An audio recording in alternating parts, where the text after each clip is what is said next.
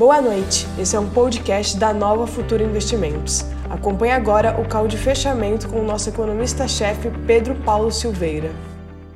Boa noite a todos. Vamos começar o call de fechamento hoje, dia 24 de julho, sexta-feira. Sextamos, sextamos, sextamos e sextamos de uma maneira um pouco azeda, talvez. É, o pessoal gosta de fechar uma sexta-feira com alta, a semana vem, né? E a bolsa fechou em queda e a carteira fechou em queda. A carteira chegou a bombar assim de uma forma absolutamente extasiante no mês. Ela devolveu alfa e devolveu retorno, devolveu tudo. Normal? Absolutamente normal, dentro do que é esperado a carteira mantém um retorno super bom no ano e no mês. Então nós estamos, nós estamos aqui é, numa situação extremamente positiva, ah, mas com uma realização no dia. Tudo dentro do que é comum para o mercado. Para quem está chegando no mercado, não precisa se assustar com esse tipo de comportamento. Né? É assim que funciona. Então vamos começar. Lá fora o mercado fechou mais ou menos do jeito que começou. Ah, o de, o, no call de, fechamento o mercado já estava em queda, aqui acentuou um pouco mais. O Dow Jones fechou com 0,68 de queda. Puxa vida, tá bom. Ah, o S&P 500 com 0,62 de queda e Nasdaq com 0,94 de queda. O petróleo subiu um pouquinho em relação à abertura, tá? 41,04, fechou 41,34. Né?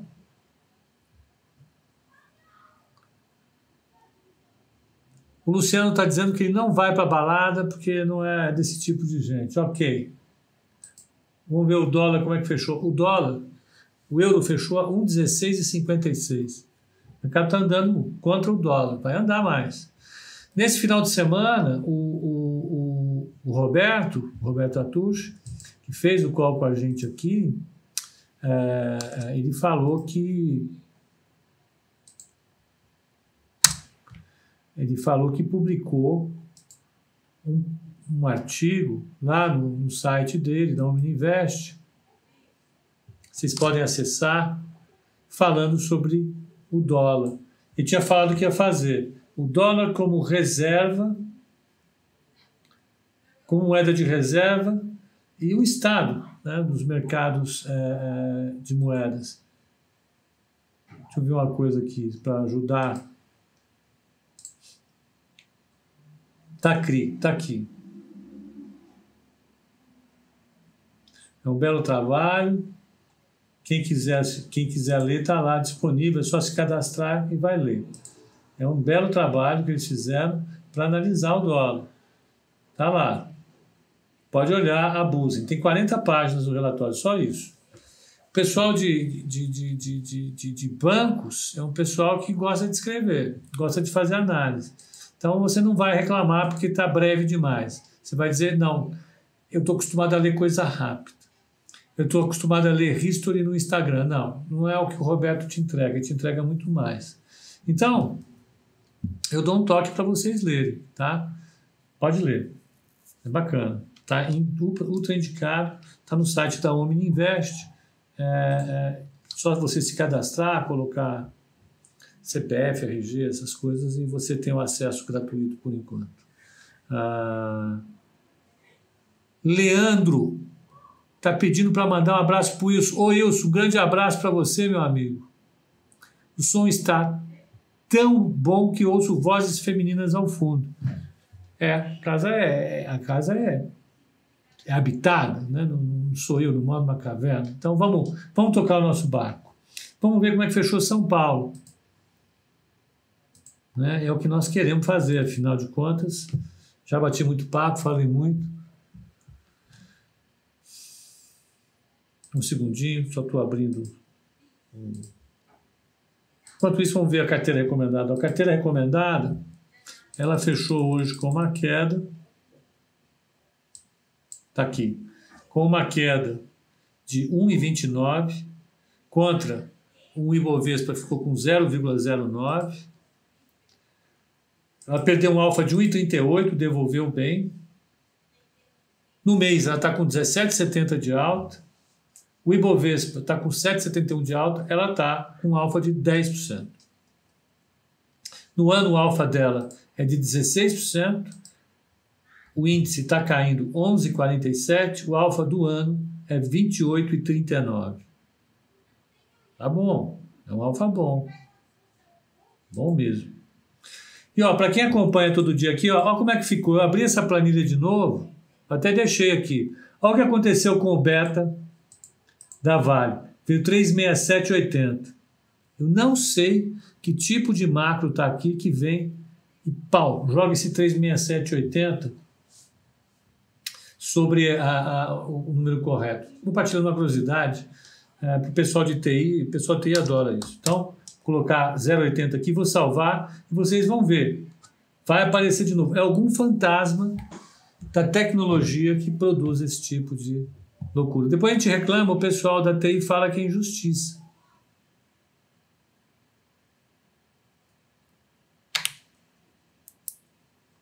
Tá? Quem, quem performou mal hoje? Todo mundo, exceto Petro que andou bem. Todo mundo perdeu, tomou pau da, da, do Ibovespa.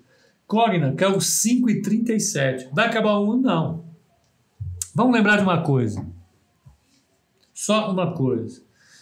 O Paulo Guedes, ele entregou a reforma tributária que ele tanto prometeu, e a reforma tributária aumentou a cunha fiscal das empresas. É só isso que aconteceu.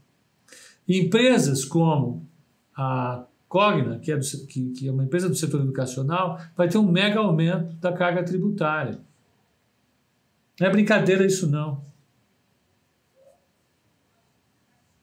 Isso é simplesmente né, uma reação do mercado a essa novidade. Né? Me comentaram aí hoje que o Paulo Guedes ele vai, tem, tem, ele não é mais o posto Ipiranga, é o imposto Ipiranga. Fazer o quê? Política é isso, né? O policy maker, o formulador de política econômica está tá sujeito a isso. Né? Então ele tanto falou que ia reduzir imposto, acabar com essa carga tributária, fazer acontecer, blá blá blá, foi com aquela cara de bravo dele. O Congresso entregou um aumento de imposto para as empresas. Eu dou risada para porque vou fazer o quê? Aí você pega as nossas empresas queridas, porque comércio, comércio eletrônico, que é via varejo, que é Beethoven, que são todas as empresas que performaram bem, o Guedes está levantando uma bandeira e dizendo: nós vamos ferrar todo esse povo, sem nenhuma preocupação. Ele aumentou o imposto para as empresas, em média, ele aumentou o imposto em média para as empresas Cadê? Eu anotei os números, eu passei hoje de manhã, mas eu não vou abrir agora, senão eu vou perder tempo. É... Ele aumentou o imposto em geral de 9,25% para 12%. Empresas como a Cogna, Via Varejo, Beethoven, vão, vão, vão ter a cunha fiscal delas aumentada de 9,25% para 12%. E os bancos, de 4,65% para 5,80%. Ó, oh, bacana. Vai aí. É isso. Não, mas não é bem assim. É exatamente isso. É claro que ele vai falar, não, é porque teve empresa que ganhou, teve empresa que perdeu, no final, no final, todo mundo vai pagar mais caro. Esquece. Essa a reforma tributária que vai passar? Eu acho que não. Para ser muito franco, eu acho que não. Está aqui. Né? Olha quem caiu hoje: construtora, quem caiu foi, foi, foi empresa do setor de, de comércio, foi empresa do setor de educação, banco. Teve o setor externo, teve o setor externo, claro que tem. Mas quem mais apanhou aqui hoje foram essas empresas. Curiosamente, o imposto Ipiranga aumentou o imposto. Ué, o que, que eu posso fazer? Né? A Elis está preocupada. Elis, na boa, não fique preocupado. Calma. Hoje é dia 24, faltam seis dias para o mês acabar. Nós vamos chegar lá, vamos chegar vivo. Né? Ah, Então, a carteira recomendada apanhou muito, devolveu o alfa, porque tinha subido demais, está devolvendo um pouco. E dentro da composição dela, a nossa composição, eu fugi de banco, que nem o diabo foge da cruz, mas o imposto de piranga pegou a gente aqui no, na contribuição de serviços, essa daí. E o que é essa contribuição? Vocês sabem o que é? Vocês são mais jovens, então. O que é a contribuição social para o lucro líquido? O que é o PIS? O que é o COFINS? São contribuições que foram feitas no período da Constituição de 88, porque os, os constituintes fizeram um programa amplo de previdência e proteção social que trouxe para dentro da previdência social a, o pessoal do Fundo Rural. E o Fundo Rural tinha um passivo gigantesco. Então você ia juntar gente do urbano com o Fundo Rural para para criar um passivo gigantesco, porque o Fundo Rural não tinha contribuição. Né? Era um pessoal é muito, muito carente de renda. Né? O Brasil ainda estava saindo de um período em que muita gente tinha morava no campo. E para cobrir esse buraco, os constituintes, lá em 88, falaram: nós vamos criar contribuições para capitalizar a Previdência, de sorte que as futuras gerações não vejam um rombo gigantesco.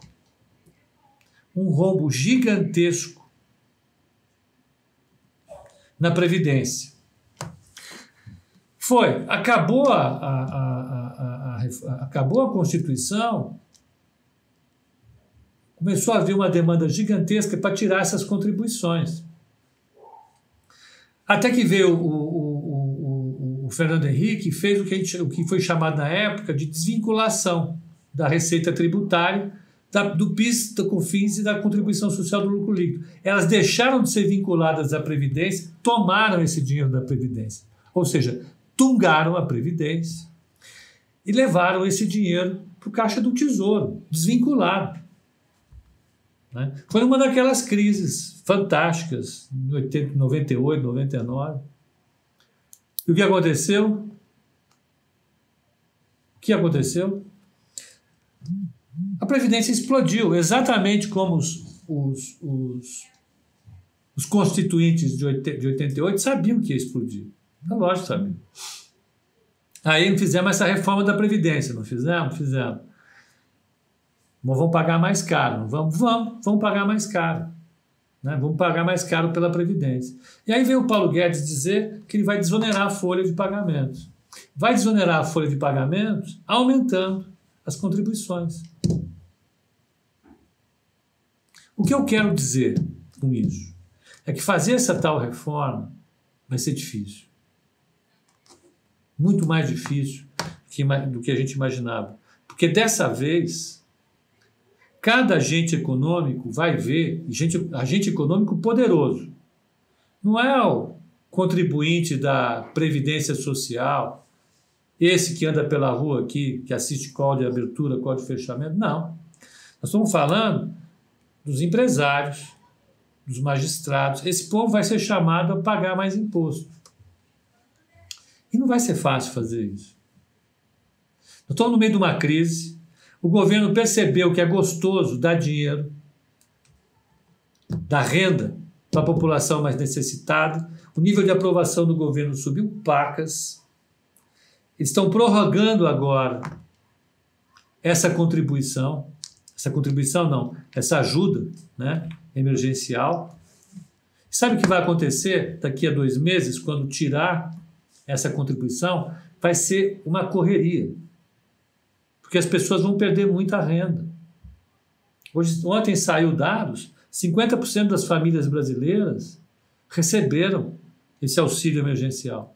Tem um conhecido meu, muito querido, político, do Nordeste. Ele sabe. Pior do que não dar é dar e tirar. O governo não queria dar os 600 reais, veio com aquela proposta de 200 reais, não foi? O Congresso foi lá e empurrou 600. Aí o governo, não, é 600 é meu também, então abracei. Aí o governo queria tirar. Não tirou. Não, vamos, vamos deixar, vai ser 500, 400 e 300. Não, vai ser 600. Na hora que tirar, vai ser uma gritaria daquelas. Então, o que, que eu estou falando aqui? Numa sexta-feira, não é para assustar ninguém. Não é isso. Eu estou dizendo é o seguinte: o governo ele abraçou uma, uma política de transferência de renda que foi do Congresso, que ele abraçou. Essa política está fazendo efeito, foi boa para o governo, aumentou a aprovação. Saiu pesquisa agora da Veja, segundo a qual o governo, se tivesse eleição hoje, ele se reelegia por causa dessa, dessa transferência. Imagina como é que vai ser a discussão daqui para frente do imposto Ipiranga. Essa vai pegar, não teve jeito. E eu achei tão engraçado, porque é, porque é engraçado. Né? Eu, eu Sexta-feira a gente pode brincar, né? Sexta, no código de fechamento. Né? Felipe César, pelo amor de Deus, é brincadeira tudo aqui. Nós temos que dar a, a, a, um pouco de. Vamos deixar a nossa. Vamos viajar um pouco aqui nas, nas ideias. Então, o que vai acontecer nas próximas discussões do governo é Será que nós vamos tirar essa ajuda emergencial? Quanto vai custar, em termos de votos, tirar essa ajuda emergencial? E o mais interessante, essa ajuda emergencial, ela é na veia. Voto para o Bolsonaro. Então, de um lado, ele tem os eleitores dele. Eleitores. De outro lado, ele tem o mercado financeiro os investidores internacionais olhando, olhando para a trajetória futura do déficit público, dizendo: eu quero ajuste fiscal. Hum. Ajuste fiscal significa cortar despesa. Ele não pode cortar muita despesa porque essas despesas são orçamentárias, ele não tem como, são obrigatórias, ele não tem como tirar. E ele está agora empenhado politicamente em manter em manter a, a, a, assistência, o auxílio emergencial. Então você vê, tem os eleitores de baixa renda que demandam um monte de dinheiro. Você tem o mercado financeiro, nós aqui, que demandam o ajuste fiscal e você tem quem paga as contas. Quem é?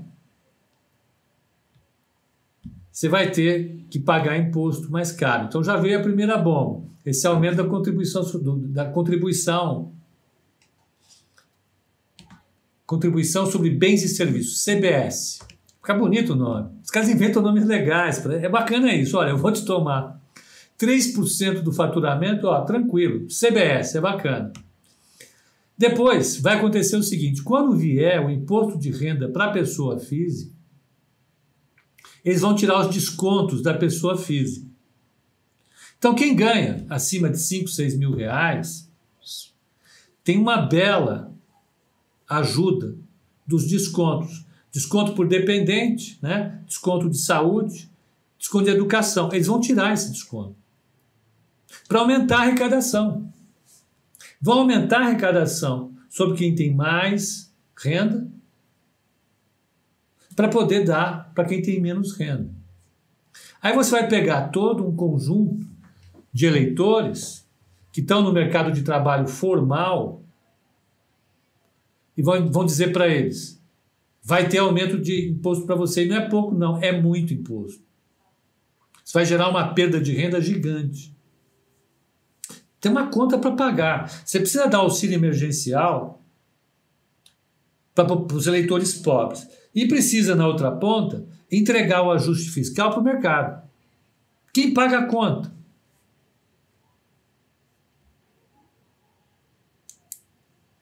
Quem paga a conta? Pergunta é simples: quem paga? Nós vamos ter um déficit público esse ano de 800 bilhões de reais. Né? É, então você precisa agradar mercado financeiro, você precisa agradar o eleitor pobre e a, vamos chamar assim, classe média.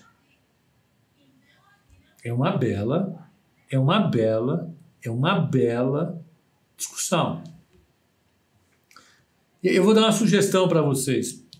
Pega os presidentes, pega a cor do cabelo deles antes deles entrarem no governo e vê depois deles saírem. Vê o Estado. Fernando Henrique, ele, ele saiu acabado. Depois, o bicho parece que tem 30 anos. É tensão. Nós estamos discutindo com 240 milhões de pessoas, 230 milhões de pessoas. Você tem classes que são poderosas, tem classes que são influentes. Você tem tudo isso. Como é que você resolve tudo isso? Política econômica, política fiscal, política monetária, tudo isso é exatamente grande, grande conflito sempre à frente todo santo dia. Tem muito conflito. A gente chama isso de conflito distributivo, né? mas essa, essa é a essência do negócio. Você tem todos os, os agentes da sociedade discutindo para ver quem paga a conta. E ninguém quer pagar a conta. Nós discutimos, é, pessoal do Instagram me desculpe, meu, o meu celular está prestes a falecer de bateria. O pessoal discute a, a, as questões da, da. Nós discutimos aqui, desculpa, me desconcentrei. Nós discutimos aqui atentamente as questões da, da, da, da, da trajetória do déficit público e eu mostrei que, que tudo caminha para uma situação preocupante. Né? E, e, e o governo está prometendo para todo mundo que todo mundo vai ter uma solução para o seu problema. Tá, acabou de dizer, ó, pessoal mais pobre, eu gostei da história, nós nos entendemos. Finalmente eu conheci vocês.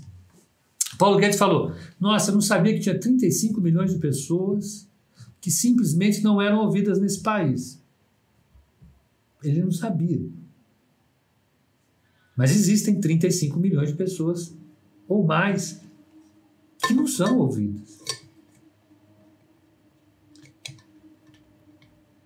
Ele vai ter que dar, ele vai ter que dar atenção aos banqueiros, os banqueiros internacionais, vai ter que dar atenção aos empresários, aos juízes, aos soldados das polícias militares que tiveram aumento esse ano. Não tiveram aumento esse ano, ele só assinou a reforma da Previdência depois de dar aumento para as polícias. E aí vai. Né? Discutir política econômica é isso. É discutir, em grande medida, conflitos distributivos. Em crise, a pergunta é sempre essa: quem vai pagar a conta? Paulo Renato Souza, que foi ministro da Educação, foi reitor da Unicamp, foi ministro da Educação no governo Fernando Henrique Cardoso, economista, de mão cheia. Ele escreveu um livro com a Eliane, Eliane, Eliane Cardoso, Eliana Cardoso, chama Quem vai pagar a conta? É um livro lá dos anos 90 discutindo a crise que o Brasil vivia. O Brasil vivia em crise em 90, vivia, vivia também em 80, em 70, em 60, 50. Só ler a história do Brasil. E nesse momento, a gente precisa ver como é que a conta vai ser paga. Tudo porque eu comecei a falar de Cogna. E a Cogna é uma vítima, é assim que as coisas acontecem. O pessoal começa a fazer conta, quanto que a Cogna vai pagar? Porque além de pagar mais imposto na, na, na, na, na é, é, receita dela, outros serviços e bolsas que são prestados no setor educacional simplesmente vão pagar mais imposto. Livro. Livro. Livro. Esses aqui, ó, tem aqui em cima na minha casa pagava pouco imposto, vai pagar mais imposto agora. Livre para quê? Tchau. Então é isso. Vamos pegar aqui, foi uma meia hora de blá blá blá, hein? Vamos, é, o que eu queria só resumir a nossa história é. Eu acho que a, as estratégias de política econômica são dadas, o governo gosta, o mercado gosta do governo, Mas em alguns momentos a gente vai ver essas questões sendo postas na mesa para tentarem achar uma solução. E é isso. Enio, não leia o nome dela. Tá bom, tá cancelado. Chega. Vamos. Mais para frente. Como é que fechou o Ibovespa aqui? O, Ibovespa, o Ibovespa aqui fechou no 0 a 0, a 102.381. E o dólar? A 52339, com 0,42 de alta. O dólar está caindo em todo o mundo, mas nos países emergentes ele está subindo. Por que isso? Porque nos países avançados ele sobe e nos países emergentes ele tende a cair. Porque os países emergentes têm um beta maior do que um. Então, quando o risco aumenta para os Estados Unidos, o risco aumenta mais para os países emergentes, num primeiro momento. Se essa desvalorização do dólar se transformar num aumento de preços, de preços uh, uh, do, do, das commodities agrícolas, aí isso faz acalmar as moedas dos países emergentes, porque aumenta o preço de, de soja, de, de milho, de álcool, é, até de petróleo, e aí as moedas se acalmam. Mas nesse primeiro momento, as moedas se desvalorizam. É estranho, mas é assim.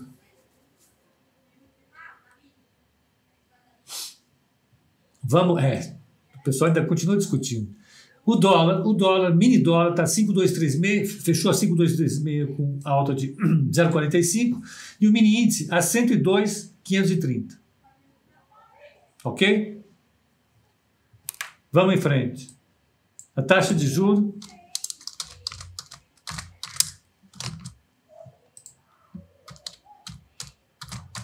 Taxa de juros 6,30. Caiu, caiu bem, caiu 12 pontos ela está na mínima histórica. Aliás, a mínima histórica é 6,28. Está três pontinhos da mínima histórica. Hoje ela bateu. A mínima hoje foi 5,28. Ela bateu na mínima histórica. Então, nós vamos ver o, o, o juro caindo. Então, vamos lá. Vamos ver. Das blue chips, a Ambev bateu 14,89 de novo. Ela vai, bate e volta. Ela tá com 3, fechou com 3,40 de alta. O Bradescão, 0,49 de alta. Petrobras, 1,15 de alta. E a Vale ficou no 0 a 0. Carlos, acredita que a mão invisível poderia ajudar? Não. Não, infelizmente não. Infelizmente não. Né? Infelizmente não. Um dos caras que mais diz que acredita na mão invisível é o Paulo Guedes. Mas, até mesmo por uma série de questões, falhas de mercado, ela não consegue resolver todos os problemas. Né?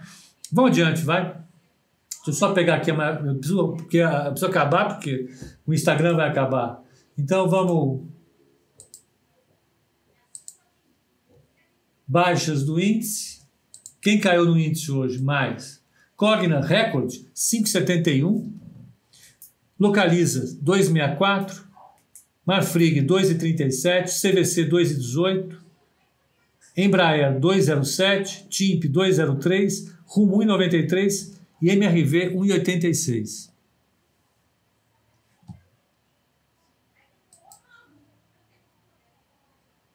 Ó, altas do índice, quem subiu? IRB IRB sobe uma vez por mês, pelo menos. É...